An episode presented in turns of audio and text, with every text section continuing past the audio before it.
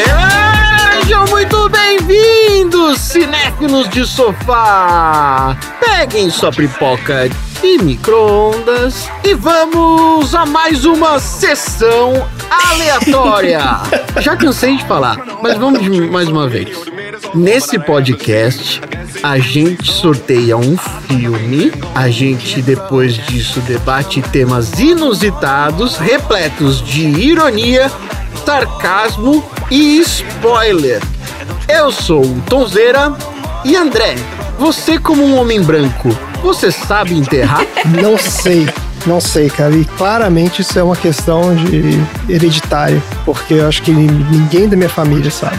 Dudu, Oi. se você fosse um interno em alguma instituição e pudesse sair por um dia pra dar um rolê, qual seria o seu rolê? Canadá. Eu iria pro Canadá. Passo. Iria pro Canadá. Então vamos torcer pra que a sua instituição onde você tá eh, fosse próxima, porque senão seria difícil. Independente, não. Sou louco, eu posso ir pra qualquer lugar que eu quiser. É, ele pode ir lá pegar o Jardim Canadá. Se eu sou maluco, eu posso ir pro Canadá sim. Independente de onde é que eu esteja. Ô, ô, ô, ô, Marina, Marina, qual foi o maior peixe que você já pescou na vida? Olha, eu pesquei um Napoleon Fish semana passada na minha ilha do Animal Crossing. Pescou, é enorme. Que que eu... Ele é muito grande, ele tem. Ele chama Napoleon Fish porque ele parece que ele tá usando um chapéuzinho de Napoleão. Procurem aí, ele é verde gigante. Parabéns, você pescou peixe virtual. Parabéns. Tom, me conta uma coisa. Você já teve vontade de passar a mão naqueles cachorrinhos fofinhos? Os que estão vestindo aquela roupa, aquele colete de cachorro de serviço que a gente não pode fazer carinho quando eles estão trabalhando? Eu morro de vontade. É um sonho meu de princesa ter um Golden que me leve pro trabalho. é isso. Vamos setar a pipoca em dois minutos e tocar fogo nela por dentro.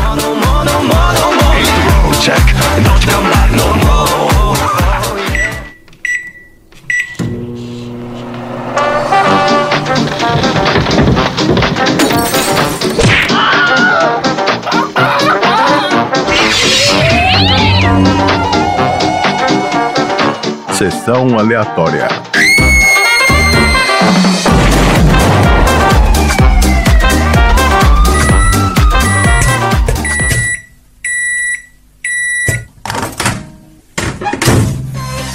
Say what you wanna say, what you gotta just say what you wanna say. Do what, do what you wanna do. Don't let the mother people do, do, do, do.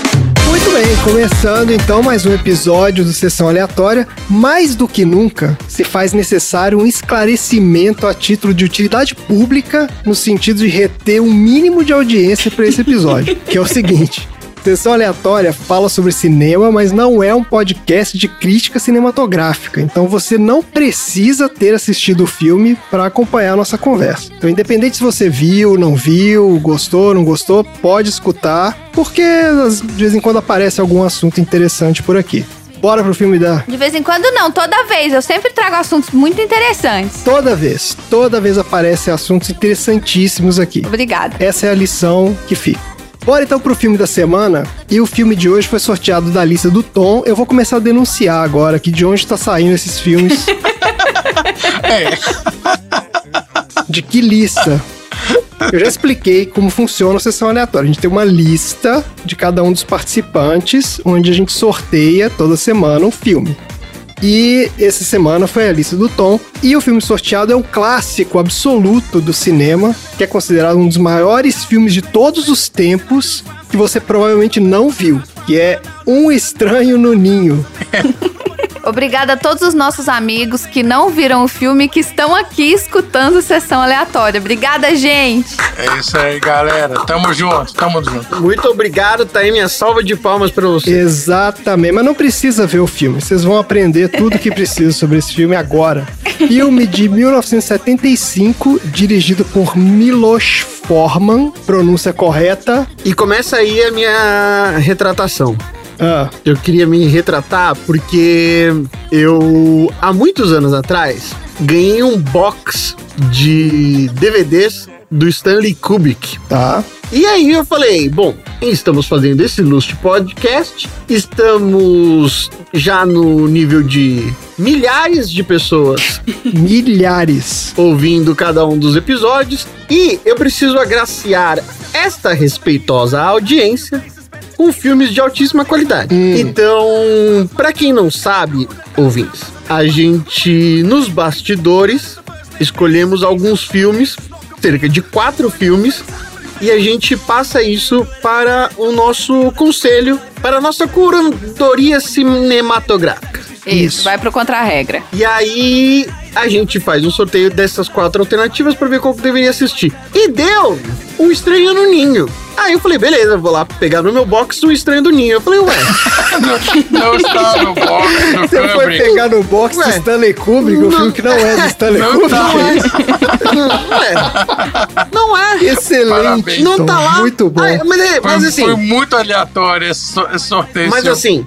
aí eu falei, ah, não tá. Mas assim, também, nesse box, esse box ali tinha uns sete filmes. Não tem todos os Ah, filmes tá. do, do Stanley Kubrick. Por exemplo, não tem Barry Lyndon. Sim. É, Berlim, eu não vi. Filmaço. E eu falei, ok, deve ser algum lance, sei lá, não dá pra colocar todos os filmes do cara, ia ser muito caro. Ou algum. Não cabe no box, né? O box. Aí eu comecei, aí, aí eu falei, vou então procurar na nos melhores serviços de streaming. E aí eu ficava digitando Stanley Kubrick. e não vinha. Aí eu falei, ah, deve ser algum problema de direito autoral. Nossa senhora. Por isso que você demorou uma semana pra, pra colocar o filme pra gente, é isso?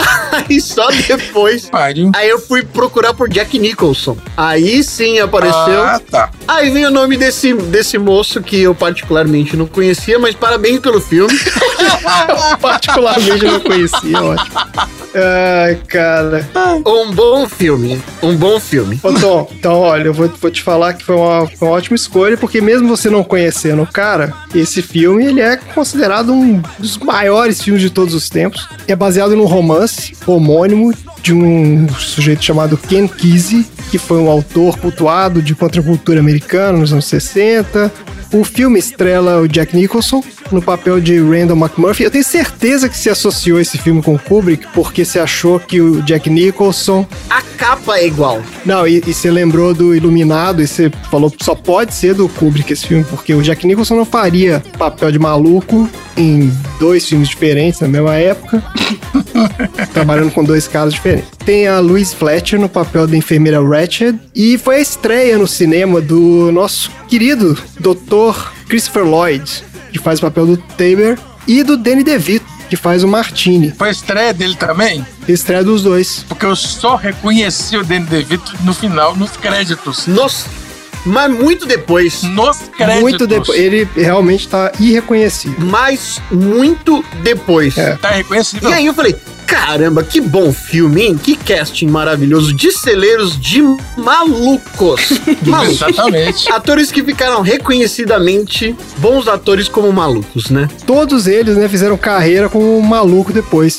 Como um maluco. Sim. Inclusive, eu não sei se vocês perceberam que o, o cara que faz o Billy, que é aquele, né, o garoto, O mais Gago. novinho. É. o mais novinho, ele depois fez o Grima, O quê? Grima Wormtongue, do Senhor dos Anéis. Ah, não. Aí cê foi, foi muito longe na referência, não? Ah, o Grima, o Homem Tonga, aquele que fica no, no ouvidinho do rei lá? É, o Língua de Cobra. Não, mas irreconhecível. Não, impossível. Como que você sabia que era o mesmo cara? É ele. Mas ó, meu, se você olhar pra ele com cuidado, você vai ver que é ele. Pelos créditos. Você lê o nome? É óbvio que eu não, eu não percebi vendo o filme. Cara, não tá tão diferente assim não. Se você vê ele, você vai ver que é a mesma cara de maluco que ele faz também no, no Língua de Cobra. Cara, vou ter que, é, vou ter que reparar, então. Ô, Nossa. Tom, a gente já sabe por que, que esse filme entrou pra sua lista. Então foi um engano fortuito, né? Estamos Exato. todos muito felizes. Bem que agora eu tô, agora eu tô lembrando que você mandou três, Três filmes Kubrick. do Kubrick e mais esse, Esse, né? esse. Eu É, falei, cara, o Tom tá realmente... Mas se você prestar atenção, o que mais me. me, me- por que, que eu, eu me equivoquei? Mas é porque as capas são muito similares. As capas são bem parecidas, é verdade. Chama É. anos 80, gente. As capas são muito similares. Eu falei, olha que maluco safado. Agora eu vou começar a fazer um monte de capa com um monte de gente explodindo atrás e eu vou falar que é um filme do, do Matt Damon. Tá certo. Olha só, vamos começar com a sinopse do IMDB. E essa tá especial. Essa aqui foi feita sob medida pro sessão aleatória. Acho que o pessoal do IMDB tá escutando esse podcast, tá Opa. mudando a sinopse É isso aí. pra, né, pro nosso público. Essa aqui é maravilhosa. É estilo Twitter, 144 caracteres agora. Isso, prestem atenção nessa sinopse. Um criminal apela por insanidade e quando está dentro da instituição mental, não é instituição, instituição mental, Claro se que não. rebela contra as enfermeiras e junto com os outros pacientes se manifestam. É isso aí. Olha, olha, Não é isso? porra, É isso, basicamente é isso. Basicamente é tô isso. impressionado com o MDB. Eu achei maravilhoso isso. Então é isso aí, é um criminal fazendo tudo isso na instituição. Ó, o enredo do filme gira em torno do nosso querido Randall McBurphy, que é o, o Jack Nicholson. Esse cara é um criminoso condenado que é recomendado para uma avaliação psiquiátrica. Ele estava tendo problemas de comportamento lá no cumprimento da pena dele, né? Ele tinha uma pena de trabalhos forçados, mas estava querendo muita confusão, então os caras mandam ele para fazer uma avaliação numa instituição psiquiátrica. Ele é internado né, no hospital psiquiátrico, passa a conviver com os diversos pacientes lá e muda completamente a rotina da instituição. Instituição, hein, M- IMDB? Não é instituição, não. Isso acaba levando a diversos conflitos entre os pacientes e os funcionários do hospital, em especial a enfermeira Ratched, que exerce um controle absoluto sobre a vida, a vida dos caras, dos pacientes, e vê a sua autoridade ser gradualmente minada pelas ações do Randall. Mas, como qualquer líder autoritário, que quase não existe hoje em dia, né? Novidade, olha aí. Não, quase não. Não, tá bem tranquilo. Ainda bem que a gente se livrou disso. Exato, não existe mais. A enfermeira não lida muito bem com esses questionamentos, né, a ordem estabelecida e faz de tudo para manter o status quo, inclusive, né, pra apelar à violência tanto psicológica como física. A partir daí tem uma escalada nessa disputa de poder e acaba levando a um final trágico. E isso é o filme, certo? Certíssimo. Muito bem. Ah, esse filme, ele tem um subtexto bem claro, né? Assim, ele, apesar dele estar naquele contexto ali dos, dos pacientes e tal, esse filme é sobre relação de poder, né? Os efeitos de, de alguém desafiar o status quo numa sociedade autoritária, opressora e tal. Então você tem lá um sistema que mantém uma ordem, só que ao custo da liberdade individual e, sei lá, da alegria de viver, porque esses caras ali eram privados de qualquer coisa, de, da maior parte das experiências humanas e pro próprio bem deles, em teoria, né? Então tem aquela história do controle e tudo mais. Eu, eu achei bem alegórico, assim, mas achei bem feito, gostei. Tem até um final meio positivo, achei assim uma mensagem legal, né? Que tipo, por mais que uma visão revolucionária e tal não, não mude a sociedade como um todo, mas ela muda algumas pessoas, Então, Alguns indivíduos, exatamente. Exatamente. Então, assim, eu achei o filme bem legal. Eu já tinha visto há muitos anos e eu lembrava que era um filme deprê Eu também. e bem pesado, assim. Mas revendo agora, eu não achei, não. Eu achei um filme até leve. É porque a gente tá em 2021, bem. Pois a gente é, acabou então, de acho que é passar isso, por né? Qualidade 2020. de vida. mas olha, então, Não tem como É, ficar, assistir sabe? filme hoje em dia, ficar deprê, olha. É verdade, a gente tá, a gente tá meio anestesiado pra essas coisas. Pesada que esse filme virou light. A gente precisa de muito, coisa muito pior pra ficar mal agora, bem. É.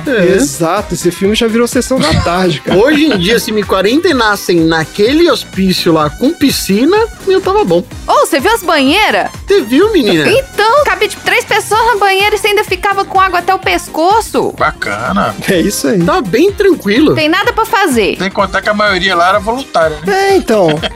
Então, exatamente. Hoje em dia eu seria essa pessoa. Eu também. Um lugar bacana pra você se isolar. É, não é um daqueles, né, hospitais psiquiátricos de terror, de filme que os caras maltratam os pacientes. Então, Eu acho que ele tinha alas. Eu acho, não, eu acho que ele tinha algumas alas. E essa ala que ele tava era, tipo, mais ou menos, entendeu? Era uma ala light, da galera light ali. Depois ele foi levado pra, por exemplo, pra aquela de choque lá tal, que era mais complicada. É, não, ali é onde fica a barra pesada que os caras, né, porra. É, Aquela ala que ele tava era meio que uma ala de avaliação, né? Não era avaliação, né? Eles, eles eram pacientes É. um ali, porque eles tinham terapia, eles faziam tudo ali. tinha uns crônicos e tinha os solitários que, que podiam sair a qualquer momento. Exato, tinha os crônicos, isso aí. Mas eram os crônicos que não, que não faziam mal, digamos assim, que não eram agressivos. É, Ah, não, é. naquela aula. É, na- oh, é. ou naquela aula. Naquela aula, isso. Inofensivos, é. Parecia ser ali uma, uma ala onde os caras são mais dóceis, né? Uma coisa assim. É, tipo isso. Mas eu acho que tem até um pouco da mensagem mesmo. Até que ponto eles eram daquele jeito ou eles eram só mantidos daquele jeito? Porque eles tomavam um remedinho ali também, que certamente era um sossega-leão, né? Então, Sim, é, é, exatamente. Exato. E É, eles quando eles falavam que exageravam- estavam lá por opção, mas eles se- eram trancados ninguém nos queria sair. quartos. é, não, e, e Entendeu? Não, e ninguém queria sair também. Eles não quiseram sair. Não, mas se eles virassem e falassem assim, tá bom, agora eu quero sair. Será que eles realmente poderiam sair? Ah. Aí eu não sei. Os voluntários poderiam. Então, mas eu acho que o filme tem um pouco dessa mensagem de que eles não É, queriam sair, na verdade. da caverna. mesmo. É, de que eles já estavam tão acostumados com aquela vida ali que eles não viam Exatamente. mais nada diferente. E só quando o cara chega e começa a questionar um monte de coisa que eles começam também a questionar, né? O que eles estão fazendo ali e tal. Interessante, muito legal, gostei. Say what you wanna say, do what, do what you wanna do. Don't let the mother people do. Só contei nove votos, Sr. McMurphy. Ela só contou nove, só nove. Uma vitória esmagadora.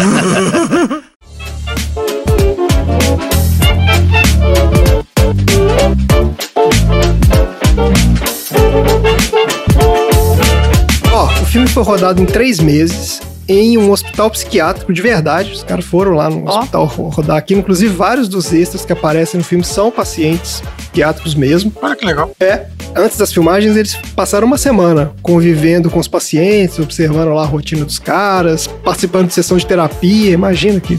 É, fazendo um laboratório, né? É, exato, foi todo mundo e ficaram lá convivendo com os caras durante um tempo. Ó, esse filme custou 3 milhões de dólares, que já foi Baratíssimo. mas foi mais que o orçamento original, que foi 2 milhões, então os caras ainda estouraram o orçamento aí, mais de 50%. É. Alguém chuta aí quanto rendeu? Quanto vocês acham que. Tenta juntar, agora, antes de chutar quanto rendeu, tenta juntar esses mesmos atores aí hoje e ver quanto que eles cobram.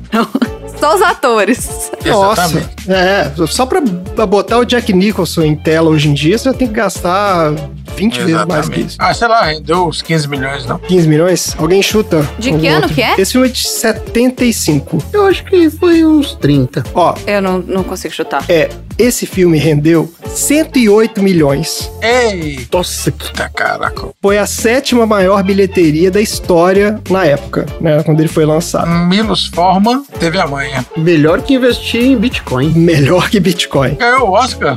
Ele ganhou tudo quanto é Oscar. Ele foi um dos filmes mais premiados da história do Oscar.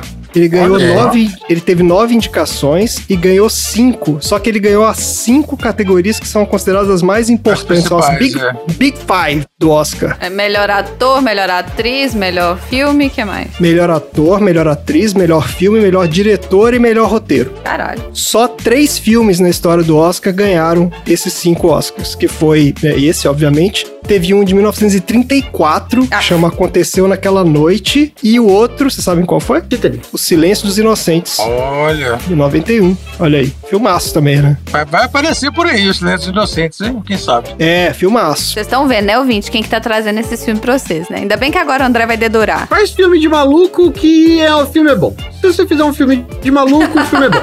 Exatamente. E olha só, esse filme ele foi considerado um dos melhores de todos os tempos. Ele é o número 33 na lista Olha. dos 100 maiores filmes de todos os tempos do American Film Institute. Olha aí. Então é oficial. O cara cravou lá. É, assim, tudo que começa com American, whatever, não vai ter nada que não seja American. Ah, não, é, mas esses. É o World Series. Então, assim, eu não gosto dessas listas. É, né? World Series de beisebol. Exato. É, World Series, exatamente. Melhores filmes de todos os tempos, mas pelo menos aqui tá falando que é dos Estados Unidos, né? Tá claro que é. E a enfermeira Ratched, ela tá, tá no ranking dos maiores vilões de todos os tempos. Ela tá em quinto lugar no ranking dos maiores vilões da história do cinema. Ela é assustadora. Ela é boa mesmo. Ela não tem expressão. É, Ela é séria o filme inteiro. Ela só, ela só altera no final, que ela fica alterada por causa da loucura. isso. Mas ela fica imparcial ali. séria, incrível. E a atriz que fez a enfermeira, Louise Fletcher, ela ficou tão perturbada com a atuação dela que parece que demorou meses pra ver o filme, que ela não conseguia ver. Assim, que ela ficava muito incomodada. Eu confesso que não me incomodou. Assim, eu entendo o papel, que o papel dela foi sim o papel de vilão, mas eu não fiquei tão incomodada assim com o fato dela simplesmente ser uma vilão séria. Eu não fiquei com medo do fato dela ser séria. É porque eu acho que a sociedade desenhou o papel feminino como sendo tão é delicado ou então é che- fala que fala demais, que quando você vê um personagem assim, é nossa, ela é séria. Gente, Não, não, não, mas ela não é séria. Ela é escrota. mas aí é que tá. A mulher vilã, até essa época, o que, que ela fazia? Ah, ou ela mentia. Ou ela ia lá e roubava o namorado da outra, sei lá. Ela não era essa, essa- esse vilão frio e calculista e inexpressivo. A mulher, que é a vilanesca, ela chorava aquelas lágrimas de crocodilo, por exemplo. E isso eu entendo como sendo realmente uma mudança muito grande pra papéis de mulheres. Assim, de novo, eu não assisti bilhões de filmes de 1975 pra saber se esse foi o único ou se foi aí que teve uma mudança de chave. Mas eu confesso que pra mim, assim, foi um puta papel, atuou super bem, mas por que que impactou tanto o fato de ela é séria e sem expressão. E nana- Porque vilãs mulheres não são assim. Me fala uma vilã mulher que age que, que, que o papel foi desenhado dessa forma. É isso. I rest my case. Tá todo mundo traumatizado? É isso mesmo, produção? Mas eu não acho que esse é o caso. É. Não, eu não sei se eu entendi exatamente o seu, Não, entendi. seu argumento. Eu Então, mas o fato dela ser assustadora tá linkada ao fato dela ser séria. Eu não achei ela assustadora. Eu achei ela como sendo uma mulher que ela, ela não podia ceder. Ela É. não podia baixar a guarda. Ela sabe onde ela tá, ela sabe qual que é o papel dela. De novo, não tô falando que ela é heroína, tá, gente? Pelo amor de Deus. Mas eu não achei atípica. Nossa, ela é uma pessoa que não tem expressão. Olha o ambiente que ela tá. Ah, Eu acho que tem uma. Você tem uma certa razão. E, ah, Inclusive a atriz fala sobre isso quando ela fala do papel, que assim, ela interpretou a a enfermeira como sendo uma enfermeira que genuinamente ela queria ajudar aqueles pacientes ali. Ela era. tava cumprindo o papel dela e ela achava que ele era o melhor jeito de fazer. Só que o que tá nos subtextos da história é que assim, ela é um- uma ditadorazinha ali. Ela não aceita questionamento de ninguém, ela controla a vida daqueles caras em todos os sentidos e eles ficam apavorados, né? Eles estão ap- apavorados com ela ali. Eles têm medo dela. É. A hora que caiu a minha ficha de realmente ela é uma vilã, foi na hora que ela começou a distorcer os argumentos pra poder trazer a vontade dela. Mas isso já tinha hora e tanto de filme. Isso, exatamente. Exatamente, exatamente. É. Até ali, pra mim eu ainda tava assim. Será que aquilo é uma defesa dela? Ah, não, mas ela tava sendo construída, né? É, não, é. ela tava sendo construída, né? A personagem, o cara não conhecia ela, né? O, perso- o Jack Nicholson, o personagem do Jack Nicholson não conhecia ela. E os outros caras já sabiam como é que ela era. Então os caras ficavam todos quietos e tal. Exatamente. E o Jack Nicholson que começou a tentar enfrentar ela e percebeu como é que ela era. E ela mostra a personalidade dela de fato quando, num- numa certa hora ali, tem uma reunião onde os- o pessoal tá discutindo ali sobre o caso dele. Eles viram que o cara não era né, um, um paciente psiquiátrico, ele era um, um enganador ali. ele era é. um- Ela tava ali pra desmascarar ele. Isso, então assim, todo mundo sacou aquilo. Que o cara tava só querendo se passar por paciente porque ele não queria fazer o trabalho forçado lá. E ela sabia disso. Só que em algum momento eles questionam isso e ela fala assim: não, eu acho que já que ele tá aqui, a gente tem que tratar ele. E, e, assim, e ela mantém o cara lá. E ali é que muda toda a dinâmica entre eles. Que aí o cara vê que, opa, peraí, então não dava brincar com ela aqui. E aí toda aquela brincadeira que ele tava, ele não tava levando nada a sério. Exatamente. Naquela na hora, ele até questiona ela. Tipo, ó, por que- como é que vocês não me avisaram? Ela- ele questiona os outros caras, né? Como é que vocês não me avisaram que ela É. podia me manter aqui o tanto que ela quisesse, né? Mas assim, é um belo, é um, é um bom personagem. Eu não sei se eu colocaria ela assim nessa lista de top vilões, não. Aqui, porque aqui tem, pô, Hannibal Lecter, Norman Bates. Ela não é uma psicopata assassina nesse nível, né? Mas eu achei uma boa vilã. Mas aí que tá, o que assustou as pessoas foi ter sido uma mulher sociopata, talvez. É o terror psicológico dela, gente, que ela faz, entendeu? É, talvez seja isso mesmo. Se o fato dela, dela ser. A atuação dela ser muito fria, né? É, eu Calculista, acho não sei. incrível. Pode ser. É, Deu esse, esse, Exatamente. esse desconforto, né? Você não tá acostumado a ver a mulher naquele papel totalmente racional, né? Muito bem, tá aí.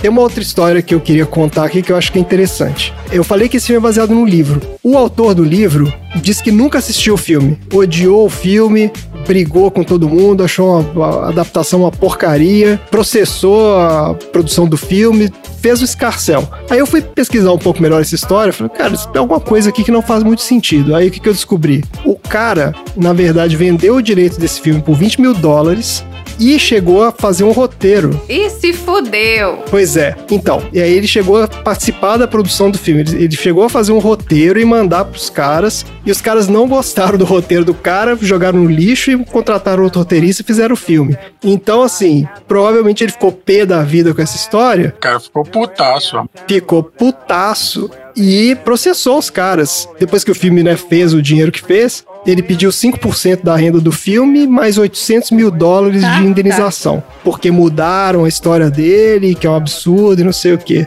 É isso. Aí acabou que fizeram um acordo em algum momento lá, e ninguém sabe que acordo foi esse, mas até ele morrer, ele disse que nunca tinha visto esse filme, não vi, não gostei, sabe? Essas coisas, tipo, é uma porcaria. Ah, eu faço isso o tempo todo.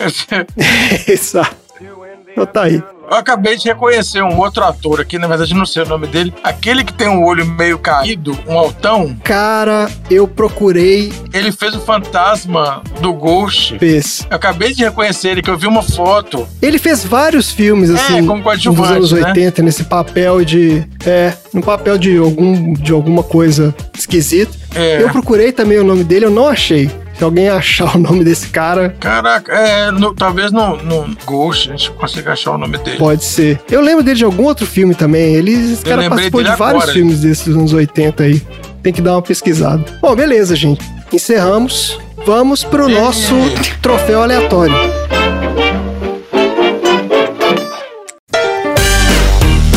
Troféu aleatório.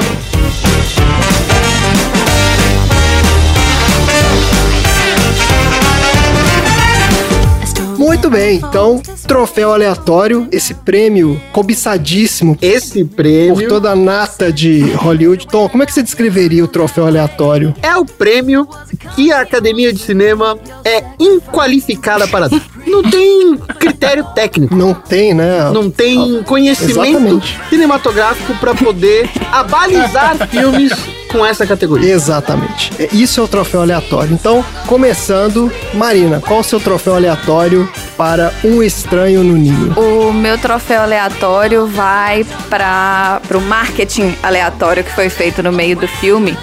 Quando ele descobre que o chefe, na verdade, fala e entende todo mundo. E ele deu aquele chiclete. O chefe olhou a marca do chiclete, apareceu o chiclete gigante na tela. Juicy Fruit. e esse chiclete existe até hoje.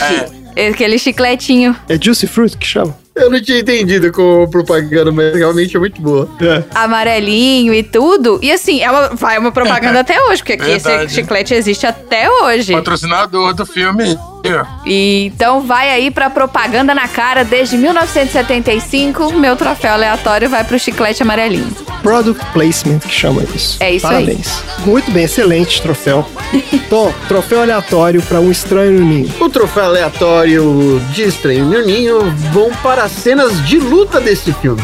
Boa. que foi soco no ombro até altas horas. O Jack Nicholson tinha uma rixa com um assistente específico. E eles partem para desinteligência algumas vezes durante o filme. E todas as vezes em que eles partem para a desinteligência, quando as palavras não constroem mais pontes, eles começam a dar soco um no ombro do outro e eles voam longe a partir de socos no ombro, ao invés de dar soco na cara. Soco no ombro é um movimento é é um movimento agressivo do- de artes marciais, não é? É um golpe bem rebuscado. Exatamente. Deve ser baseado em artes marciais milenares. Excelente. Eu vou ter eu vou eu vou dar um troféu aleatório também. É o troféu João Canabrava de melhor narração de um jogo que não está acontecendo, que é pro nosso amigo McMurphy, que faz a narração de um jogo de beisebol que não está acontecendo naquele momento e é sensacional. E João Canabrava, né, muito nosso bom mesmo. queridíssimo aí narrador da escolinha do professor Raimundo, referência dos anos 90, não sei se alguém vai saber, mas se não souber, procure aí no YouTube, você vai ver essa joia do humor nacional. O João Canabrava não é um personagem do Tom Cavalcante? Ele é o Tom Clancy, personagem do Tom, mas é da escolinha do professor Raimundo. Então, Tom Cavalcante, ele tinha... Não, Tom Cavalcante, ele tinha um show, um programa de TV, tipo um Zorra Total dele, sei lá. Que isso? É, Eu não sabia disso. programa do Tom? Mas tinha o João Canabrava nesse programa? Acho que sim. Bom, Dudu, qual é o seu troféu aleatório pra um estranho no ninho? Meu troféu aleatório vai pro enfermeiro ou segurança que do nada começa a jogar um ioiô no meio do corredor. Que isso? É isso mesmo? Logo no início do filme, sério, no início do filme, naqueles caras de gravatinho, o mais Ah. gordinho, do nada ele tira um ioiô, ele não é maluco, ele era um maluco e foi promovido à segurança. Ele joga um ioiô. Mas o ioiô era um esporte reconhecido nos anos 70. Você tá julgando aí Então, mas ele tava trabalhando ali, eu tava julgando, tava Sim, trabalhando. mas ali o não, o ioiô é é uma prática esportiva reconhecida. Você tá justificando. Quando- olha só, quando o Jack Nicholson encontra o, o chefe índio lá, o Tiff, o cara tá jogando ioiô. O cara que tá tomando conta dos malucos tá jogando ioiô. É, muito bom. Ó, eu só queria trazer aqui que o Tom Cavalcante, ele saiu da Rede Globo em 2004, foi pra Record e começou o programa do Tom. E um dos quadros do programa do Tom era o Bar do Canabrava. Ah, mas você tá falando de Record. Record eu não comento nada. Record eu não assisto, nunca assisti e não comentarei nada a respeito disso. Tá bom, então pula. João Canabrava, pra mim, é da escolinha do professor Raimundo. É, Então, tá- é, eu acho que era só isso mesmo. bora pros assuntos aleatórios. Só contei nove votos, senhor McMurphy. Ela só contou nove, só nove. Uma vitória esmagadora.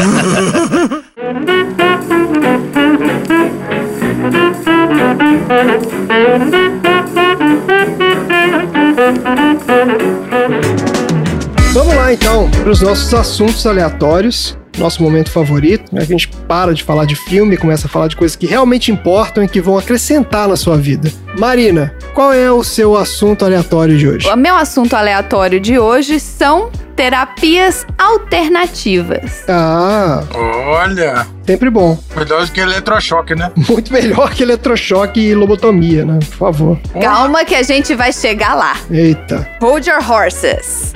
Esse nome é popularmente referido a qualquer prática que não se enquadra no tratamento médico tradicional. Hum. Há dezenas de terapias alternativas que cada vez mais crescem de tamanho e popularidade. Muitas delas são oriundas de países orientais que perpetuam práticas milenares. A maioria delas não é reconhecida pela comunidade médica, principalmente essas que eu tô trazendo pra vocês hoje. Ai, gente, isso é problema, hein? Mas Olha aí. elas podem ser um complemento para alguns tratamentos convencionais. Tá bom. Cada terapia que eu for trazendo pra vocês, eu quero a opinião se vocês fariam ou não fariam. Tá ótimo. ótimo, ótimo. Tá bom. Aí, Ou se você tá fazendo no momento também, porque tem essa opção. ou se você tá fazendo agora. Exato, você já está fazendo. Tem, tem essa opção. Isso. É, calça de pijama e chinelo não é terapia. Ah, É só desleixo mesmo. Critiquei. Que isso, gente. É. A primeira é a terapia da morte ao renascimento. nossa. Bom, nome sugestivo esse. Esse serviço especial permite que as pessoas vivenciem a sua morte. Ah. Mais de mil pessoas já experimentaram. Como é que é? O cara vai e corta o seu pescoço. Mais ou menos. Ó, Mais ou menos. Pessoas que sofrem de estresse ou pressão intensa podem renascer, simulando a morte com a ajuda de psicólogos. Tá simulando a morte. Então não é experimentando a morte, tá simulando. Sim. É um VR. Eles vão para um centro onde é preparado um caixão e uma sala da morte de 5 metros quadrados. Meu Deus do céu, o que que é isso? Ai, O paciente que usa essa terapia, ele tem que escrever as suas últimas palavras antes de se deitar em um caixão. Nossa. Aí ele vai ser coberto por um pano branco. Aí ele vai ouvir uma canção fúnebre. Aí vão fechar o caixão. E depois de cinco minutos no silêncio dentro do caixão, a claustrofobia. ele vai escutar o som de um choro de bebê. Que isso? E aí a consultora abre o caixão com uma canção festiva. Meu Deus do céu. Porra, mano. Que isso? Que loucura. Isso é das coisas mais assustadoras que eu já ouvi na minha vida. Alguém paga pra fazer isso? Sim, Mil pessoas já pagaram. Qual, qual o valor disso aí? eu não tenho essa informação, senhor. Ah, Ai, Ai, que meu pena. Deus. Eu não sei se o plano de saúde cobre, não, senhor. Isso é um absurdo. não. É sempre caríssimo. É tipo 20 mil reais pra fazer isso, acredito. Sempre é isso. Maluco. Caraca, velho. E aí, sim ou não pra terapia da morte ao Não renascimento? faria, isso eu não faria, isso eu não faria. Isso eu não faria, até porque quando eu nasci, não tocou música. Já tá errado aí, né? Já tá simulando errado. Ia perder um pouco da fidelidade do, do momento. Isso. Entendeu? Melhor tomar um tapa na bunda do médico.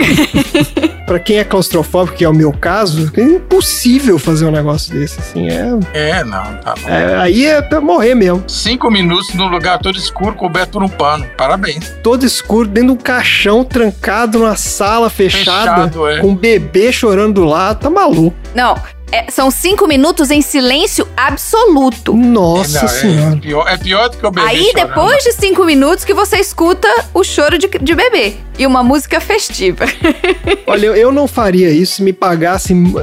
Cara, tem que ser muito dinheiro pra eu me submeter a fazer um. tentar fazer um negócio desse. Pra mim, não precisa ser muito dinheiro, não. Olha. Por um pouquinho de dinheiro eu já fazia isso. Cinco minutinhos lá, deitada. Gente, eu ia tirar um cochilo. Ah, não fico, porque ia não. precisar esse neném Não. gritar pra eu Pra mim, acordar. essa é aquela prova do Amazing Race que você pula, que você vai pra próxima, que você não vai fazer essa de jeito nenhum. O caixão não é um negócio confortável, Marina. não, não, claro que não é confortável. Ô, Dudu, assim, eu já dormi deitada num palco com a cabeça no retorno. Ah, Não tem como você dormir no negócio. A Marina Ah, dorme em qualquer lugar. é, não, é é, não igual é a Thaís, parâmetro então. que ela É, dorme em Thaís qualquer também. lugar, qualquer posição. É, não, não é parâmetro. Botar ela no caixão, ela vai. Eu vou. Só se ela tiver com frio, ela não dorme. Se tiver quentinho, ela dorme. É, se bem que o caixão, o caixão ele é acolchoado, né? Tem um travesseirinho. Exato, os caras vai ter devem uma fazer companhia em travesseirinho, É. Tá se certo. colocar umas florzinhas assim por cima também ajuda a aquecer, né? É, então. Ah, tá, tá maluco. Não, essa eu não gostei dessa, não. Vamos Não? pra próxima. Próxima terapia. Péssima, péssima ideia. A segunda terapia de hoje é a Slapping Beauty Therapy. Ah, É que maravilha. Que maravilha. Não é Sleeping Beauty. Não, Não, é, não, é Bela slapping. Adormecida. Slap É slap. Não, não, não. Que eu já achei maravilhoso. Tapa na cara. Tapa na Tá cara. Uma médica tailandesa afirma que pode voltar no tempo simplesmente dando um tapa na cara. Ela pode voltar no tempo? Calma que eu vou explicar. Ela volta no tempo ou ela faz você voltar no tempo? Essa técnica tradicional apaga as rugas do rosto, Ah. Ah, puta que pariu, velho. encolhe os poros e endurece a pele sem cirurgia, usando tapinhas, amassando e massageando a área. Só pelo impacto. Os caras que escrevem essas reportagens são completamente idiotas. Né? Calma, Dudu. Olha aí, você questionando aí, ó. É. Questionando a imprensa Calma, aí. Dudu. Para a com isso. concordância do cara, da a concordância do cara foi pro saco. Ai, ai. Tá Aqui, Tom, a informação que você queria da outra, essa aqui eu achei, ó. A médica treinada na Tailândia diz que ela é a primeira terapeuta de beleza do hemisfério ocidental que faz esse tipo de terapia. E ela cobra 350 dólares por sessão de 15 minutos. Deus! Porra. Ó, e ainda vou te falar que com certeza Pra levar tapa na Pra cara. dar tapas na cara. é. Ela não leva. E o seguinte, tenho certeza absoluta que isso aí não é uma sessão só. É aquela coisa tipo assim, não, você tem que fazer pelo menos Não, é, 10. é- é igual depilação a laser. Tem que fechar o, 15, o kit com 15 sessões, pelo menos. Pacote com 15, é isso aí. É isso Oi, aí. doutora, Com tudo certeza. bem? Não sei o quê. Isso, tudo bem, paciente. Vai lá, se enrola na toalha. Estamos com uma promoção aqui, 20 sessões, sabe? É sempre assim. Eu, eu tô pensando aqui, olha só. Ah, ué. De certa forma, ela precisa ser meio que ambidestra, né? Por quê? É, porque a ruga tá dos dois lados, né? A harmonização facial da pessoa, é, É. ela tem que bater dos dois lados. Não, mas é. Ah, mas é só. Se a pessoa estiver deitada numa maca, De ponta cabeça, tá Tá. tal. E a mão dela também ia Ah. ficar. ela bate assim, depois vai do outro lado e bate com a mesma mão. Não, mas a- o formato da mão vai ficar assimétrico. Pois é. Estourada. É. É, eu não sei como é que funciona. Não dá É tec- certo. ela é técnica, né? Que ela deve ter aprendido. Ela então é- deve ter técnica com as duas mãos. Bom, pelo preço que ela paga, Ela deve pode ser ter assistentes também, né? Ganhotas e, e Quanto destros. tempo dura essa sessão? 15 minutos. Na Tailândia tem bastante gente. Ó, aqui é a turma do tapa da direita e a turma do tapa da esquerda. Meu Deus. Quantos tapas uma pessoa consegue aguentar na cara durante 15 minutos? Cara, dá pra dar muito tapa, hein? Exato. Nossa. Dá pra dar bastante tapa. Mas É, em 15 minutos. o que eu levei em consideração agora é que isso provavelmente é um tipo de terapia cujo público-alvo é idoso. Então, Por que idoso? imagina só, a Isso. mulher A mulher agressora de idosos. piano tapa na cara dos idosos. Dona Irene, calma. Como você tá se sentindo agora? Nossa, cara. Tá ótimo. Slapping Beauty. Slapping Beauty Therapy. Sim ou não? Sim ou não? N- não. Eu É. faço, eu faço. É, Sádica, fácil. ela é sádica. Ó, entre essa e a do caixão, eu fico com essa. Se puder evitar as duas, eu gostaria de evitar as duas. O Slapping Beauty é o segredo da minha beleza. Então bate tapa na cara por 15 minutos. Puta que pariu.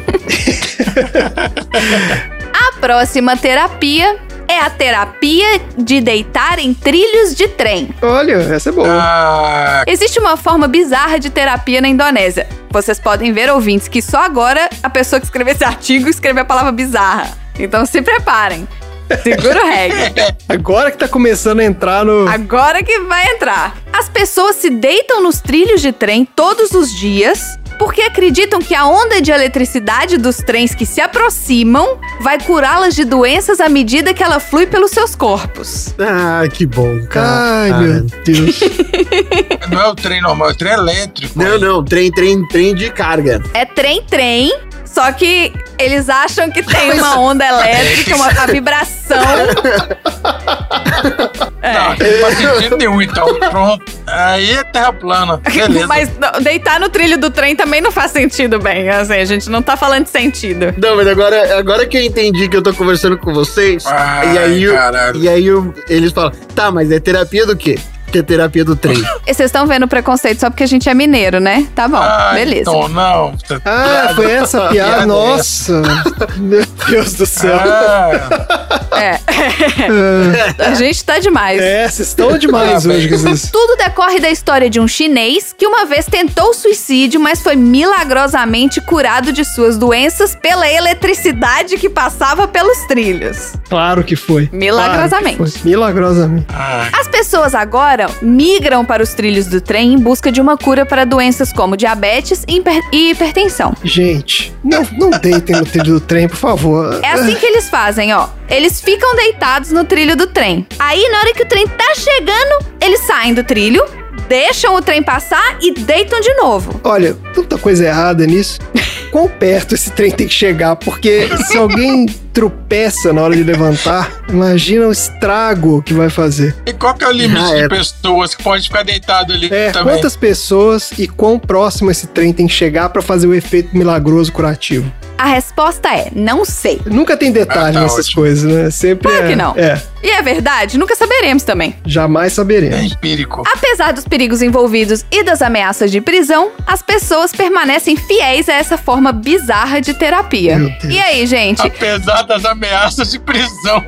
Terapia de deitar em trilhos de trem. Sim ou não? não, esse eu não achei muito interessante. Gente, claro que não. Que Ah, isso? vamos evitar, né? Vamos evitar. É. Por favor, não é uma boa. Vamos ficar no tapa. Por enquanto o tapa tá melhor. É, tá o mais. Tava mais seguro. É, tá, tá um- causa menos problema de todos esses. O que mais? Temos também a terapia de fixação. Hum. Terapia de fixação ou renascimento é uma terapia de apego. Ou seja, a gente já falou da terapia lá que você morre e renasce. Não é essa. É outra desapego. Essa é o apego. Essa terapia de apego é comumente usada entre pais adotivos e assistentes sociais, com crianças, né, adotadas. Geralmente é considerada uma categoria controversa de intervenções alternativas da saúde mental infantil. São usadas para tratar distúrbios de apego sofridos por crianças adotadas. Isso é polêmico porque ela causa estresse no paciente, que é uma criança, e já houveram pelo menos seis casos documentados de morte infantil. Que isso, gente? Não, tá errado isso. Que terapia é essa que Porra, morre? Um dos casos mais famosos dessa terapia, essa é re- verdade, tá, gente? Se vocês pesquisarem, vocês vão achar. Uma menina de 10 anos morreu de asfixia quando sua sessão de renascimento deu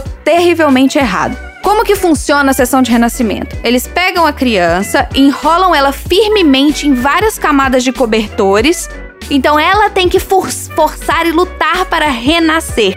Só que, Gente, que coisa de maluco. quando eles embolaram ela nos cobertores, os adultos que tinham que estar protegendo essa criança também fizeram pressão para dificultar a saída dela do nascimento. Só que, se você somasse os terapeutas e os pais adotivos, davam 300 quilos em cima da criança, que não conseguiu escapar dos rolos de cobertor sufocantes. Cara, Ah, é em cima da criança? Gente, mas que que é isso? Os pais foram presos, assistentes condenados também, Ah, mas eles foram condenados só a 16 anos de prisão. Então, assim, eu não vou nem perguntar se é terapia do renascimento sim ou não, porque, né, galera? Não. não, gente, pelo amor de Deus. Aí já tá. Não, aí já é nível de loucura. Onde que foi, onde que foi isso, bicho? Não, porra, Claro que foi nos Estados Unidos. Esse tipo de maluquice é, credo. sempre é. Daí, A próxima é mais fofinha. É a terapia psiquiátrica canina. Ah, agora sim. Eu tenho certeza que todo mundo já ouviu falar sobre terapia com cães. Mas que tal ter um cão como seu terapeuta? Excelente. Aprovadíssimo. Isso acontece. Isso acontece hoje em dia. Se for um gato, melhor ainda. Se você não gostar de ser julgado, não pode ser um gato, tá, gente? É só assim, acho que equilibra. é verdade. O gato julga. É, o gato fica te olhando até você começar a chorar, né? Assim que é terapia. né?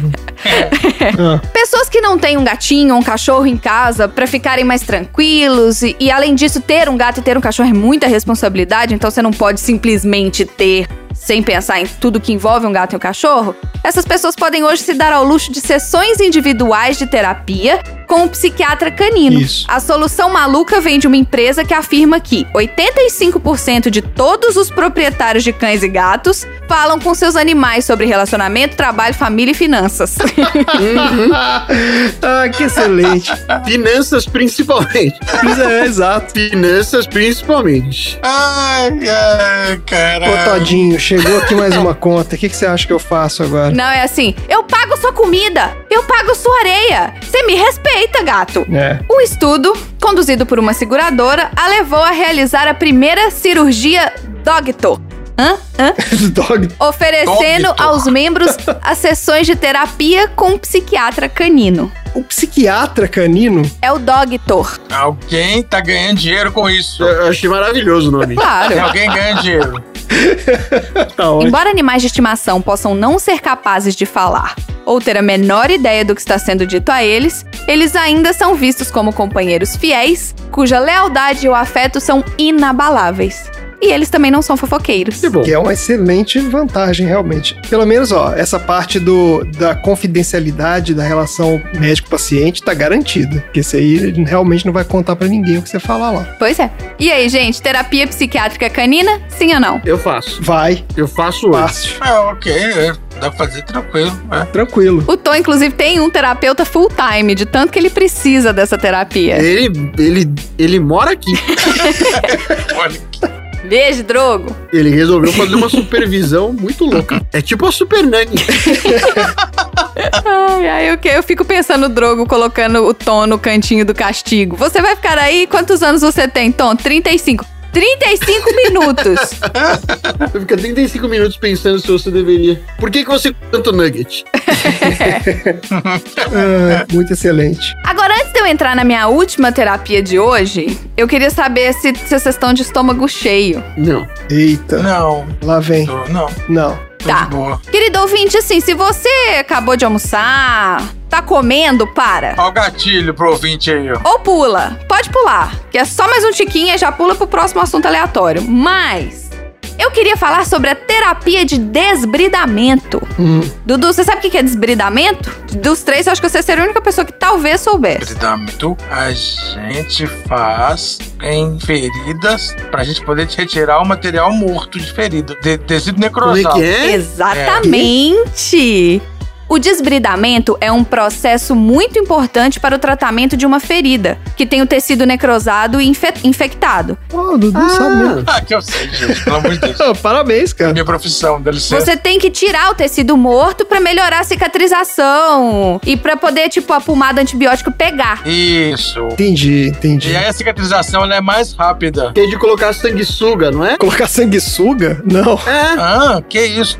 Não, Tem isso calma. Mas calma. Tem a terapia do, de- da sanguessuga. Mas a do sanguessuga é outra coisa. Não é essa não. Essa é outra. Não é a mesma coisa? Não, essa é outra. Não, Essa aí a gente faz normalmente em ferimento. Ah, isso é um procedimento normal, então. É, é normal. Sim. E a pessoa tá com ferimento e você cicatriza mais rapidamente com o tecido vivo. Então você tem que tirar o tecido morto, entendeu? Isso. Então aquela história de arrancar a casquinha da- do ferimento funciona mesmo. Hã? Então, arrancar a casquinha, não, porque a casquinha protege ali, ele cicatriza por baixo. Arrancar as ca- a casquinha, não. Isso aí é quando é um ferimento muito sujo, que já tá necrosado mais antigo, que aí você tem que pegar e tirar uma- o tecido necrosado Ah, tá. para ele poder se cicatrizar mais rapidamente. É, ou então quando tá infeccionado, por exemplo. Exatamente, para você tirar, evitar a infecção também. Perfeito, tá ótimo. Só que essa terapia de desbridamento, querido ouvinte, é uma terapia de desbridamento com larvas. Aí. É terapia, aí já não, já não é meu caso, né? Porque Tô aí. falando de procedimento clínico e tal, né? Um, um bicho que tá acidentado, né? Um animal que tá com algum problema. Agora, terapia, não, O gente. que, que seria Ah, eu já sei o que, que é. a terapia com larvas? Ela coloca a larva pra ir comendo. A, ah, é aquelas larvas de ah, mosca. não, não, não. Que vai Ah, não. comendo a, a- Ah. é, a berne, que ela vai comendo ali a carninha do bicho, da pessoa, que seja, pra poder ajudar na cicatrização. Parabéns pra quem um transformou isso na terapia. Ah, É isso mesmo? Mas é isso mesmo? Sim. Larvas costumam ser associadas à morte Olha e à aí. decadência. Por quê? Bom, é assim que elas são. Essas Hum. pequenas larvas de mosca branca isso. que se retorcem e são super nojentas, elas comem comida podre e carne em putrefação. Exatamente por isso que Isso. funcionam tão bem na limpeza de feridas infectadas. Conheço. Esse cheiro característico da miíase, aí ele fica quando você vai tirar essas larvas de algum bicho que tá com, com essas larvas, né? Porque ele tá com um ferimento. Uma mosca coloca o ovo e tal, e, e as- elas se multiplicam lá e vão comendo a carne. O cheiro é característico, você fica com o cheiro pro- com você o dia inteiro. É horrível, é nojento. Mas aqui, então é é uma coisa boa quando você pega al- alguém que tá passando por esse problema aí de. Não, é alguém que tá querendo ganhar dinheiro fazendo com, com, com larva. É alguém que, em vez de fazer o desbridamento no hospital, que faz, sei lá, cauteriza ou arranca ou corta, sei lá, É, Ah, entendi. O cara inventou que não, eu vou colocar uma larva. é. Isso, eles botam em uma ferida os vermes pra dissolver o tecido infectado e matando as Ai, bactérias. Aí, quando o tecido morto infectado desaparece, eles são removidos, entendeu? Então, assim, é uma forma alternativa de desbridar. É, Alternativa. Olha, completamente desnecessário. isso tá aí, tá muito bem resumido. Então, no século XXI, né, ouvintes? Ninguém precisa desbridar nada com larvas. Não precisa, gente. Vamos. A medicina já evoluiu. Mas tem gente que faz. Aí você esquece, o cara esquece uma larva lá dentro, do ferimento sai uma mosquinha depois do Ai, vai, por um buraquinho, né? vai Muito desbridar bem, o é. resto da sua vida desbridando. Ah, Sai pelo seu nariz. É minha última pergunta. Terapia de desbridamento com larvas. Sim ou não? jamais. Não rola. Não, não desbridem com larvas. Não, mano. Pra quê? Tá Gente, tapa na cara e cachorro é o melhor que tem. Tapa É, tá na cara e cachorro. Tapa na É isso cara, aí. tapa na cara. Esse foi o meu assunto aleatório de hoje. Se o cachorro puder dar o tapa na cara, é melhor ainda. Mira- se for o combo dos dois, Isso, é um tapa na cara dado por um cachorro. Faz o seguinte, deixa o cachorro feliz e enfia a cara no rabo dele e vai batendo na sua cara assim, ó. Tá, tá, tá, tá, tá, tá, tá, tá, tá, tá. tá- tá- Maravilha. 15 minutinhos só. Isso, 15 minutos de um cachorro dando rabada na sua cara. Levando rabada de cachorro na cara. Isso. Excelente, olha só, muito bom. Gostei muito. Aprendemos bastante. Próximo assunto. Só contei nove votos, senhor McMurphy. Ela só contou nove, só nove. Uma vitória esmagadora.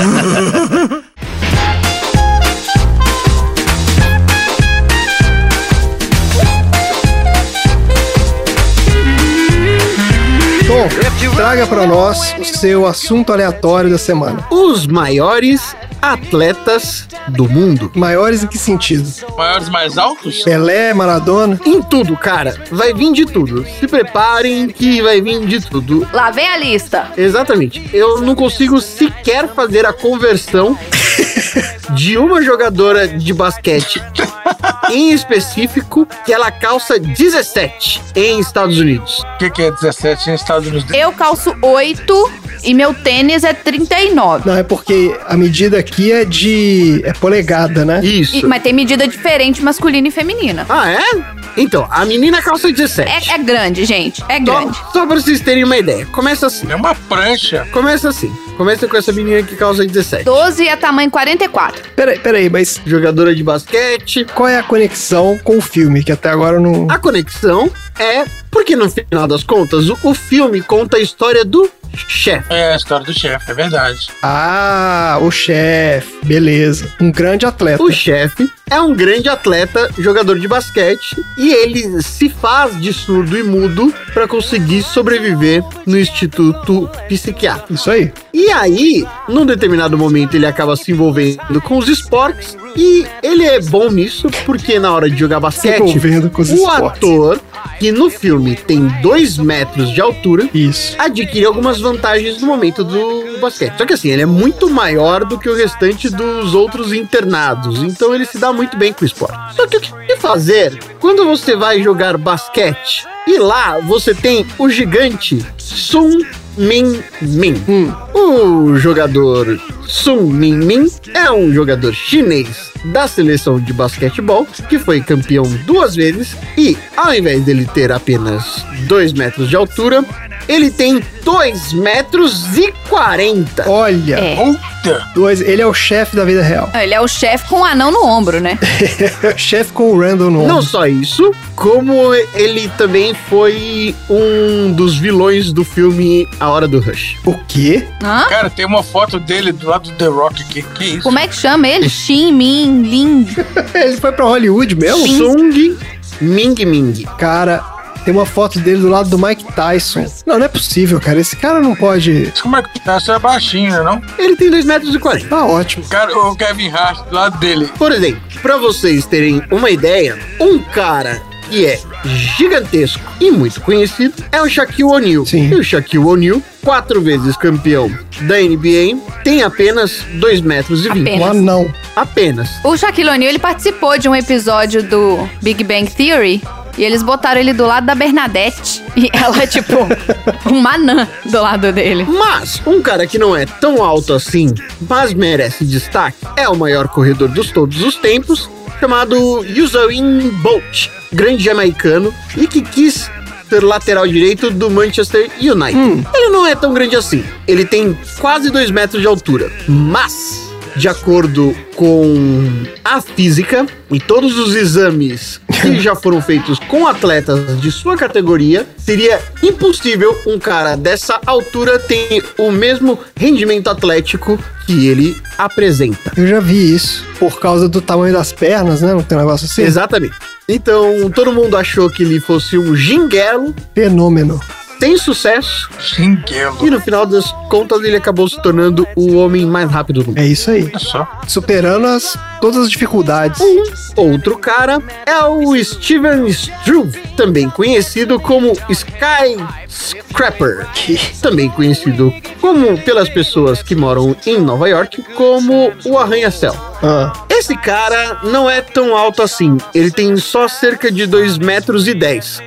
No entanto, pro esporte que ele compete, que é o UFC, onde as pessoas têm o alvará para assassinar as pessoas no ringue e todo mundo acha isso super maneiro, cara, isso ele é... é muito, mas assim, ele é muito mais alto do que qualquer outra pessoa. Então, quando você luta MMA e tem mais de 2 metros de altura, quando você chuta, é capaz que você acerte alguém. Mesmo que seja alguém que esteja só assistindo a luta. O que não é problema bom nenhum. juiz. Exato. Porque o MMA é uma rinha de humanos. É, tem uma foto muito impressionante que, que ele tá com o pé levantado como se fosse dando um chute, só que, cara, o joelho dele tá na cabeça do outro cara. O cara, ele é muito mais alto. É como se o outro cara Muito batesse maior. na cintura dele. Ele é muito maior. Caralho. Ele é muito maior. Eu nunca tinha ouvido falar nesse cara. Outra pessoa bastante marcante na NBA é o canadense Sim Bulhar. E já foi considerado um dos jogadores mais altos de um campeonato específico, de um ano específico.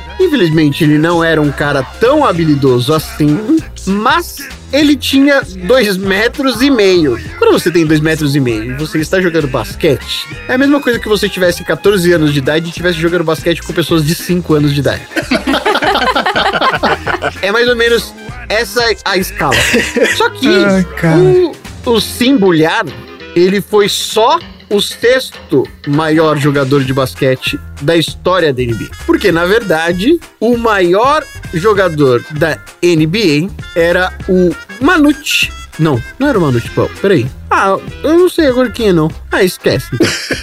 Tá bom. É isso, ouvinte. Ok, Esquece. esquecido. É isso. Outra pessoa que era um grande atleta, olha aí, era André El Gigante. É. El gigante. E ele foi considerado o maior lutador que o mundo já teve. É o André é The Giant, não é? Apesar dele ter esse nome. Não, não. É, Não é? é outro cara. Mas Tem o outro Tom cara? Deu um- Não. uma dramatização. É outro hein? cara. É o gigante. Tem outro André que é grande? Tem o The Giant, também tem o Zone 2. Não, gente. Apesar dele ter essa alcunha de El Gigante, ou The Giant, pra quem mora em Nova York, Aí, pronto. Então é esse cara que eu tô falando. na verdade o nome dele era André Russimov. Que apesar dele ter o sobrenome Russimov, na verdade ele nasceu na França. Que coisa difícil. Tá. Muito difícil. O André, no final das contas, ele tinha 225 quilos. Caralho. 220. Meu Eita. Deus, cara. Não, mas o cara é grandão também. Ele é grandão. e 2 metros e 24. É muitos de al- quilos. Ele era um cara que. Ó, essa é a definição de um cara grandão. Você fala, Nossa, olha um cara grandão. Você pergunta pra ele, moço, você tem 2 metros e 24? Ou você pesa 225 quilos? Não. Então você não é tão grande assim. Cara, o cara é muito imenso. Depois ele deu uma engordada. Esse dia- ele tem 225 quilos quando ele tá gordo, quando ele tá magro. Porque ele magro também. É, ele não é, tá muito em forma, não, né? Não, não dá pra ficar em forma com um cara desse tamanho. Esse cara na terapia de tapa é um minuto só. É, o cara, uma foto dele aí com o Hulk Hogan. Aí Ah, com o Hulk Hogan ele já tá mais gordinho. Então, ele tá com uma pancita aí. Tudo bem que você não vai chegar pra um cara É. desse e falar isso, né? Porque você vai Não, é levar claro aí que a não. terapia do tapa que você vai voltar no tempo até a sua infância, né? é Esse sim. Exatamente. Esse sim. Mas, Literalmente é voltar no tempo. é. Se ele te dá um tapa daquele dos trapalhões, sabe? Você começa a girar parecendo o Tasmania. É o tapa da Dona Florinda. Isso, aquele mesmo, que dá a pirueta. As rugas trocam de lugar. Ela vai, ela vai pra nuca. É, exatamente, some. E pra terminar, eu gostaria de falar da Natália Kuznetsova, que não é uma pessoa muito alta. Ela tem aqui. Deixa eu, deixa eu fazer a conversão. Com um minutinho, ouvindo. Ela tem cerca de 1,52m. Ela não é nada alta. Ué, então o que que entrou na sua lista aí? Não, baixinha. Ela tem 1,52m de altura. Por que que entrou na sua lista? Muito boa sua pergunta, André. Excelente Olha aí. pergunta. Ele sempre faz muito boas perguntas. Tá, É, tava ai. sentindo falta desse carinho. Excelente pergunta. Vamos lá. A Natália, ela nasceu em 1991 e ela é fisiculturista profissional. Ela tem essa altura aí que eu falei, um metro e meio. No entanto, a Natalinha consegue fazer um supininho, ou seja, num bracinho só, só num bracinho aqui, ó, só no muquinho, levantar 175 quilos. Que isso, bicho? Caraca, cara. Olha, tô vendo a foto aqui da moça. Como é que ela chama? Natália. Kuznetsova, com K. É O Natália é IY. uma coisa Ah, mas já, já aparece aqui já. inacreditável. Natália Kuznetsova. E ela consegue levantar aqui, ó. Só, só aqui, ó. Ah, só que aqui. isso, bicho. No, Para com no isso. trapézio. Só aqui no Ah, trapézio. para com o isso. monstrinho saindo da jaula, ela consegue levar 240 quilos na lomba. Ela consegue levar o André The Giant na lomba. A pessoa tá. Ela consegue, caralho, ela consegue levantar o cara de 2,24m.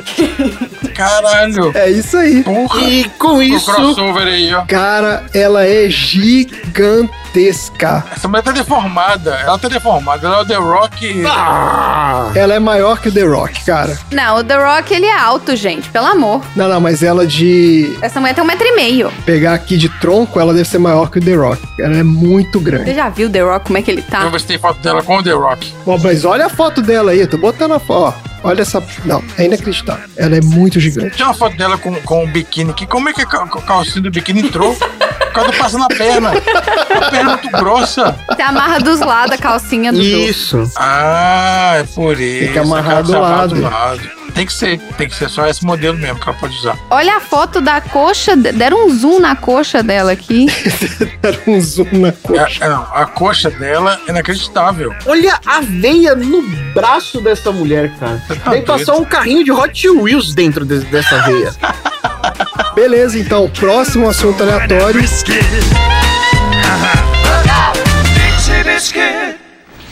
Só contei nove votos, senhor McMurphy. Ela só contou nove, só nove. Uma vitória esmagadora.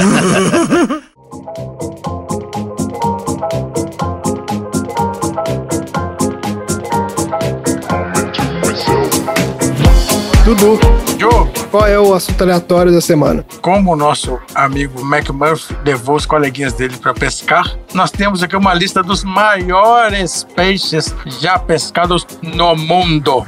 Olha aí. Hoje estão, né? Tem os maiores. Várias listas É, a gente dos tá com maiores. recordes. Então a gente vai fazer, Recordes. vai fazer um, um minigame de, de quilos aqui de peixes. Não, a gente vai fazer o minigame vai ser assim. A gente vai comparar, a gente vai dar os nomes dos caras que o Tom falou pros Tá peixes. Comparar. Ah, boa, muito bem, vamos comparar os caras com os peixes. então vamos lá, quais são os maiores peixes? Vamos pro décimo colocado, o tubarão maco, O tubarão mar. o Isurus oxyrhynchus. Quanto vocês acham que pesa um tubarão? O, o bom, o bom é que dá o nome da espécie fica mais fácil de procurar no Google. Fica Exatamente, fácil. tá Isurus oxyrhynchus, pra procurar aí. Tubarão maco foi pescado pelo Luke Sweeney e ele pescou ele durante o torneio de tubarão monstro de Oak Bluffs. Em 2001, ele estava a bordo do menor barco do torneio. O barco dele era um World Cat 24, que eu não sei que barco que é esse. É o menor do torneio. Isso, e com esse barco ele quebrou o recorde. Ele demorou três horas pra conseguir pegar esse peixe, esse tubarão, Marco. Três horas? Com esse barquinho dele, que era o menor de todos. Três horas. O braço do cara deve ter ficado. O peixe ficou rodando durante três horas lá e ele na, na isca dele? Ah, esses peixes, é. Ficam brigando até ele cansar o peixe, né? Nossa, Porque a pescaria você ganha o peixe pelo cansaço. sacanagem. Demorou três horas pra pegar. É. Bom, o tubarão maco pesava 554 quilos. 500 Caralho, quilos mano. de tubarão? Não, mas como é que você puxa um peixe desse pra fora d'água? É, não tem como, é um guindaste. Você demora três horas pra puxar. Você chama a Natália. Você tem que chamar a Natália e a, e a irmã dela, gêmea, né? Que a Natália só consegue levantar 225. Os caras, né? É, chama- Exatamente. Duas Natálias pra puxar esse peixe. Mas com, o- com a manivelinha da, da vara fica mais fácil, né? Nossa, toma, que vara é essa que aguenta 500 quilos? Não, mas você, pu- você puxar é uma coisa, mas e você tirar da água e botar no barco? Não é possível, cara. Você pu- puxa o peixe, o barco vai junto, né? Vai afundando, o peixe vai saindo, o barco vai afundando. É. É, o barco tomba. Meu Deus, cara, de... Não, gente, esse é o décimo.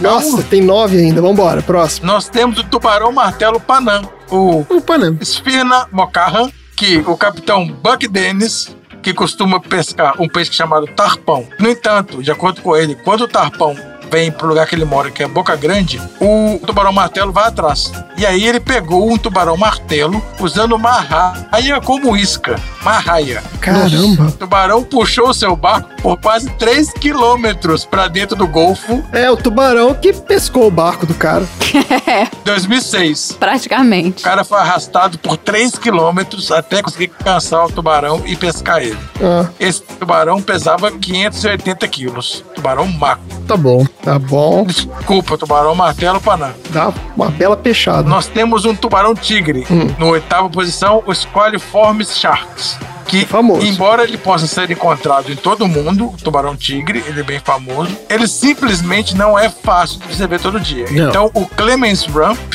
pegou esse tubarão na remota ilha de Ascension, no meio do Atlântico, em 2002, pesando 590 quilos. Ele tem uma carinha meio de tubarão. Parece tubarão branco, né? É Isso, ele é chamado de tubarão tigre branco. Não é muito diferente, não. Ele parece, mas não é o mesmo, é uma espécie diferente. É, mas é bem parecido. Eles chamam ele. Tá bom. Na sétima posição tem um peixe que é muito comumente considerado dos grandes, que é o marlim azul, o Macaira nigricas, que tá na- coincidentemente na sétima e na oitava posição. O primeiro, o tá cara tava pescando um robalo, e aí ele conseguiu pegar o, o Jaidebol Jean conseguiu pegar esse marlin em menos de uma hora. Um peixe de 624 quilos no Havaí. Ele deu sorte, né? Deu sorte. Esse peixe estava cansado por alguma forma, Pegou em uma hora, 600 quilos em uma hora. estava com algum problema, estava É. doente. Tava provavelmente doente. esse peixe estava doente. Tava cansado. O Marlin que se rendeu. Foi em 1982. É, exatamente. E tava meio deprimido. Não tava legal. É o Marlin Suicida. E nós temos aqui na sexta posição,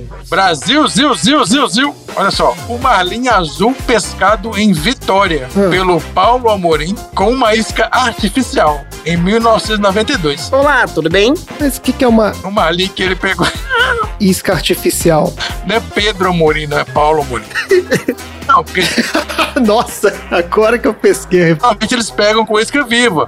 É, o Tom tá engraçaralho. Mas isca artificial é tipo o quê? É igual quando você vai pescar o gato, que você bota um ratinho assim na ponta? É, não é uma isca viva, entendeu? Entendi. Só que na maioria das vezes, esses peixes, você pega eles com isca viva. Uhum. E esse Paulo Amorim pegou como isca artificial, em 92, em Vitória. Então esse peixe era meio trouxa. Esse era meio besta. Tá bom. O outro tava doente e esse era besta. E esse era bobo. Exatamente. O que mais? Na quarta posição temos o Marlim Negro. Hum. É o Stiompax Indica. Ó, A lenda da pesca esportiva Alfred C. Glessel Jr. pegou esse enorme Marlim em 1953. a lenda da pesca esportiva. É, é, O cara é foda. Era lendário. Tornando um dos recordes mundiais mais antigos até hoje. Olha aí. Esse marlin, junto com vários outros peixes capturados por Glessel, estão na exposição permanente no Museu de Ciências Naturais de Houston. O marlin negro é o considerado o peixe mais rápido do mundo. Olha aí, o cara fez uma. É difícil pegar, hein? É, É. O cara teve a mãe. É por- por isso que o cara é a lenda da pesca esportiva. Sim, tá certo. Né? Tá- Tem que Faz ser um cara sentido. lendário pra pegar o peixe mais rápido do mundo. O Zen Bolt da, da pesca. Exatamente. Exatamente. Em terceiro lugar, temos o tubarão da Groenlândia. Não, não, mas peraí, quanto pesa o peixe? Eu não falei? Ah, desculpa, gente. Não, ué, o mais importante. Ele pesa 708 quilos. Olha a gente chegando na tonelada aí, 708. Vai chegar? Vai chegar ou não vai? Vai chegar no gol mil? Será que vai chegar na tonelada? Vamos lá, ó. Terceiro lugar, Tubarão da Groenlândia. O Somniosus Tubarão da Groenlândia. microcéfalos. Microcéfalos, ele é burro. Zica. Caralho, você é gigante e tem um microcéfalo? Ele tem uma cabecinha. Ai, que fofinho. Ele tem zika vírus. Ah, esse nome tá fazendo bullying com o tubarão. É um tubarãozão que tem uma cabecinha.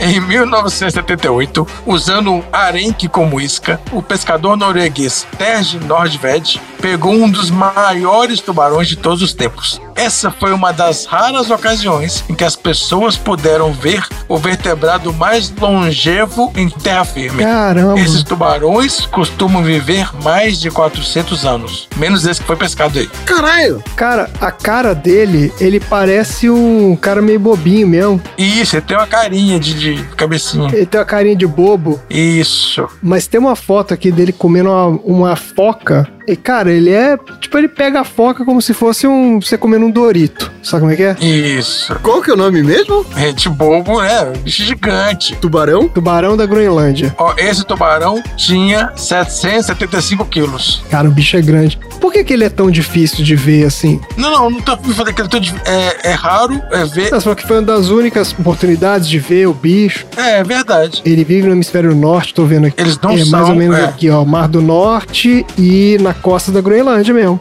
E aqui na costa do Canadá. Esse bicho é centenário. No Oceano Ártico aqui. Mais de 400 anos o bicho vive. Ele é imenso. Isso aí que ele é assim porque ele. É, deve ter sido difícil de ver, porque não é fácil pescar um bicho desse, gente. Quase uma tonelada, pô. Ele tá meio enferrujado, né? Até, o bicho tem 400 anos, porra. É. Bom, segundo lugar, tubarão tigre. Uma outra espécie de tubarão tigre. Ah, já tá a figurinha repetida. É, é outra espécie, na verdade, mas chama de tigre também. Tá bom. É o galeocerdo cuvier. Esse registro ele é um pouco controverso. Ah. Vamos lá. Começou. A história de pescador aí. Quando o Kevin J. Clepson pesou o seu enorme Jay Clebson? J. Clepson, Tá bom, vai lá. o que que foi? Não, não, achei o nome engraçado só. Ué, tá bom. Ele. Ué, Tipo o Jubes Ele- Clebson, sabe como é que é? não, tá bom. Valdis Cleidson. o tubarão Aqueles Valdis nomes. Cleidson. Isso. Ele é o Jay Clepson. Vamos lá. Pesou o seu enorme tubarão um tigre em 2004. Ele pensou que tinha quebrado um recorde de 40 anos. Ah, se enganou. Mas, como a sua pesca pesava apenas 300 gramas a mais do que o do Walter Maxwell em 64, os juízes decidiram que foi empate. Ó, que sacanagem. Mas não pesaram? O que eu achei um absurdo, É. Ué, se pesou porque ele pesou 300 gramas a mais. e o outro deu 300 gramas a mais, como é que é empate? É, Pois é, os caras do IGFA, da International Game Fish Association, sacanearam com esse cara aí. sacanearam. Faltou o VAR. Faltou o VAR. Exatamente, Tom. Faltou o VAR. Que sacanagem. Roubaram o recorde do cara. Esse tubarão tigre pesava 810 quilos. Olha aí, cara, se não é um recorde isso. Claro que é. Ué, Tá na cara que era recorde. quilos e 300 gramas a mais do que o outro que foi pescado. E 300 gramas. Exatamente. Você vai na padaria e você fala assim, me dá 300 gramas de presunto. O cara não vai É te falar muita assim, ah, toma coisa. aí de graça, que não serve, pra- não, não- sabe? Então, Ninguém faz isso, né? Não, aqui eu só te cobro se for mais de um quilo. não, pô, 300 gramas você tem que, né? É, ué. É uma massa presunto pra considerável um cacete. ali de matéria. É, lógico. não pode... Não é desprezível 300 gramas, pô. Os caras sacanearam com o Clepson. É brincadeira. Tô indignado com isso. Por último, nós temos o nosso campeão, o Tubarão Branco. Aí, agora a gente falou. Agora sim, hein? Carcarodon Carcarias. Isso é grande. O recorde de Alfred Dean em 1959 é de longe o maior peixe já pescado e aprovado pelo IGFA. É claro que hoje em dia essas espécies estão protegidas, então esse recorde dele provavelmente nunca vai ser batido. Esperamos que nunca seja. Como se precisasse proteger um bicho desse, né? O tubarão branco pescado pelo Alfred Dean pesava 1.208 quilos. Caralho, mano. Tem foto desse em específico? Temos um vencedor. We have a winner. Isso aí é, é um gol mil com o El Grande dentro. É o grande. Ô, Esse é o André, gol mil. É o gol mil do El. E a Natália e pra levantando. pescar, são cinco Natálias pra tirar esse do, do mar, hein? É o gol mil do El Gigante. É isso aí.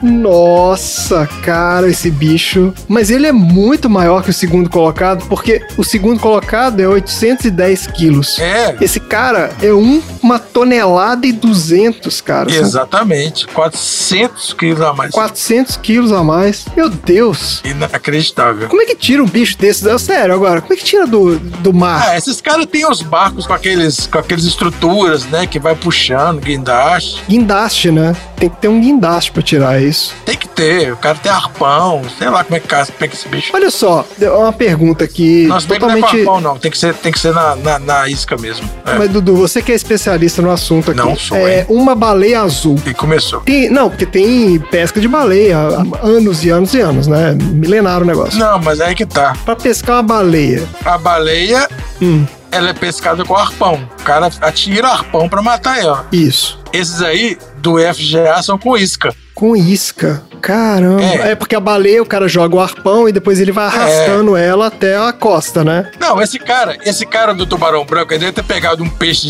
gigante, de, sei lá, 100, 200 quilos. Esse segundo colocado aí, ó, pegou o tubarão de 800 quilos, o segundo, botou pegou no o mar, segundo, falou, é, jogou. falou, agora vem, come isso aqui. É. Pra pegar o primeiro. Meu Deus, cara. Tá, ele pegou um peixe bem grande, provavelmente, usou como isca, deixou amarrado no barco lá, sei lá por quantas horas. Esses caras são malucos, né? Esses caras ficam vivem fazendo isso. É. Deixa o peixe lá, vai andando com o barco até pegar um negócio desse tamanho. Agora eu te pergunto, e pra pescar o Demeg, como é que faz? De quem? Qual? Demeg. De quem? Ah, o Megalodon? Vocês não viram o É filme? o Mega Tubarão. Megalodon lá do Mega Tubarão. Ah, Ah, eu não vejo esses filmes, não. Como não? Filmaço, The Rock lá pegando o tubarão gigante. The Rock pegando tubarão. Ah, Porque o The Mega Tubarão. Mega Tubarão, ele é, cara, sempre cara, ele é umas cinco vezes o tamanho de um tubarão desse. então. Mas aí, pra pegar o The Meg, aí sim você usa um desses outros grandões aqui que vocês falaram. você pega né? esse, esse tubarão branco de uma tonelada e, jo- e usa de isca. Amarra ele bem amarradinho na vara. pra não soltar. Você tem que ficar sentadinho sem perturbar a água pra não atrapalhar, né, pro bichinho. Isso, não vir. pode conversar. Não pode Isso, conversar. Não pode falar nada. Nada, essas, Né? essas pescas são todas em movimento, cara. O tubarão é um bicho que ele praticamente não para de nadar. Vai ter um Demeg 2, hein? Ah, Que o tubarão é maior do que o tubarão do, do Demeg. Do um. Ah, parabéns, sucesso de Eu bilheteria. gostei desse filme. Esse filme não é ruim, não. É Ah, legal. eu não vi esse trem, não. Não, tem- não sabia nem que existia. Pode ver, cara. É legal. Não, tem que ver. Vou botar na lista do Sessão Aleatória e a gente vai assistir The Meg. Então tá bom. Vamos assistir The Meg 2. 1. Um. É. The Meg 1. Beleza, gente. Olha, tivemos vários aprendizados hoje. Hoje foi um dia muito apro- proveitoso, eu achei, muito educativo. Olha só, a gente aprendeu que a melhor terapia que existe é levar tapa na cara de rabo de cachorro. Não é Exatamente. isso? É isso aí. É. A gente aprendeu que pra ficar do tamanho da Natália Kuznetsova tem que investir na batata doce com franguinho. Muito. E a gente aprendeu que pra pescar um tubarão branco precisa de quatro Natálias Kuznetsovas pra tirar o bicho do mar, porque senão não dá. Não, a gente aprendeu que pra pescar um gol mil com o André o Grande dentro, a gente precisa de cinco Natálias Metsova pra tirar da água. Cinco Natálias Kuznetsovas pra tirar da água. Puxa. Então é isso. Isso aí. Chega por hoje. Fala tchau, gente. Fim da sessão.